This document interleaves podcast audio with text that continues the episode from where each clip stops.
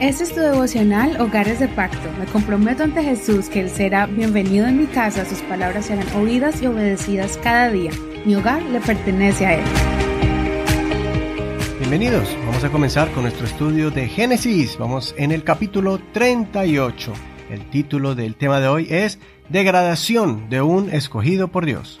Génesis capítulo 38, desde el verso 13 en adelante. No olvides leer todo el capítulo completo. Verso 13. Y avisaron a Tamar diciendo, He aquí que tu suegro sube a Timnat a esquilar sus ovejas. Entonces ella se quitó su vestido de viudez, se cubrió con un velo, se envolvió con un manto y se sentó a la entrada de Enaim, que está junto al camino de Timnat, porque veía que Sela había crecido, pero que ella no le había sido dada por mujer. Entonces la vio Judá y pensó que era una prostituta, porque había cubierto su cara. Y se apartó del camino hacia ella y le dijo, Ven y deja que me una a ti, pues no sabía que ella era su nuera. Y ella dijo, ¿Qué me darás si te unes a mí? Él respondió, Yo te enviaré un cabrito del rebaño. Ella le dijo, Tienes que darme una prenda hasta que me lo envíes. Y él le dijo, ¿Qué prenda te daré? Ella le respondió, Tu anillo, tu cordón y el bastón que llevas en la mano. Él se los dio y se unió a ella y ella concibió de él. Luego ella se levantó y se fue. Después se quitó el velo que tenía sobre sí y se vistió de nuevo con su vestido de viudez. Judá envió el cabrito del rebaño por medio de su amigo el adulamita para que recuperara la prenda de mano de la mujer, pero él no la halló. Entonces preguntó a los hombres de aquel lugar diciendo, ¿Dónde está la prostituta de Naim junto al camino? Ellos le dijeron, Aquí no hay ninguna prostituta. Él se volvió a Judá y dijo, No la he hallado. También los hombres del lugar dijeron, Aquí no hay ninguna prostituta. Y Judá dijo, Que se quede con la prenda no seamos objeto de burla. He aquí yo le he enviado este cabrito, pero tú no la has hallado. Hasta aquí la lectura del día de hoy. Este capítulo es dedicado a explicar la vida de Judá y cómo sufrió varios eventos trágicos causados por sus malas acciones. Él decidió alejarse de la casa de su padre y escogió habitar con un cananeo, asociándose con personas que no compartían sus principios ni tradiciones y quizá practicando hasta la adoración a ídolos. Además, escogió como su pareja a una mujer cananea y no a una de su parentela como Isaac y Jacob lo hicieron, rompiendo con el orden familiar de no mezclarse con personas de las naciones de Canaán. Es claro aquí que Judá decidió alejarse del Dios de sus padres. Sus hijos no fueron criados con el temor de Dios y sus vidas no fueron íntegras, por eso perdieron sus vidas. Esto es señal de que Judá debía haber guiado a sus hijos por ser descendientes y elegidos por Dios, pero no honraron al Señor. Después vemos que Judá también perdió a su esposa. Al tiempo, él vio una prostituta sin saber que era su nuera, que estaba disfrazada. Acudió a ella, señal de la degradación moral de Judá.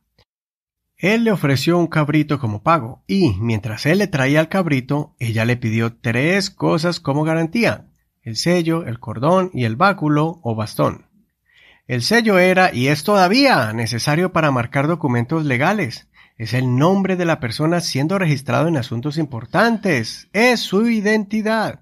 El cordón era posiblemente el lazo que servía para sostener el manto, como una correa, señal de responsabilidad y seriedad y el bastón era un instrumento de trabajo para guiar ovejas, pero también para caminar en lugares difíciles.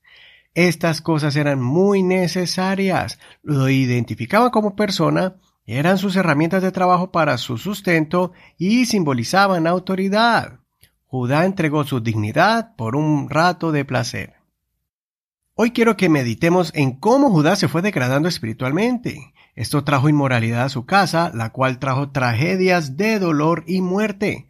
Judá en su rebeldía y altivez sufrió muchas consecuencias vergonzosas ante Dios y los habitantes de la tierra.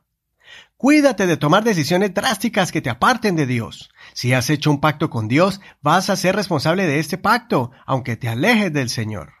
Estés donde estés, Dios te demandará cualquier clase de comportamiento y acciones que decidas hacer.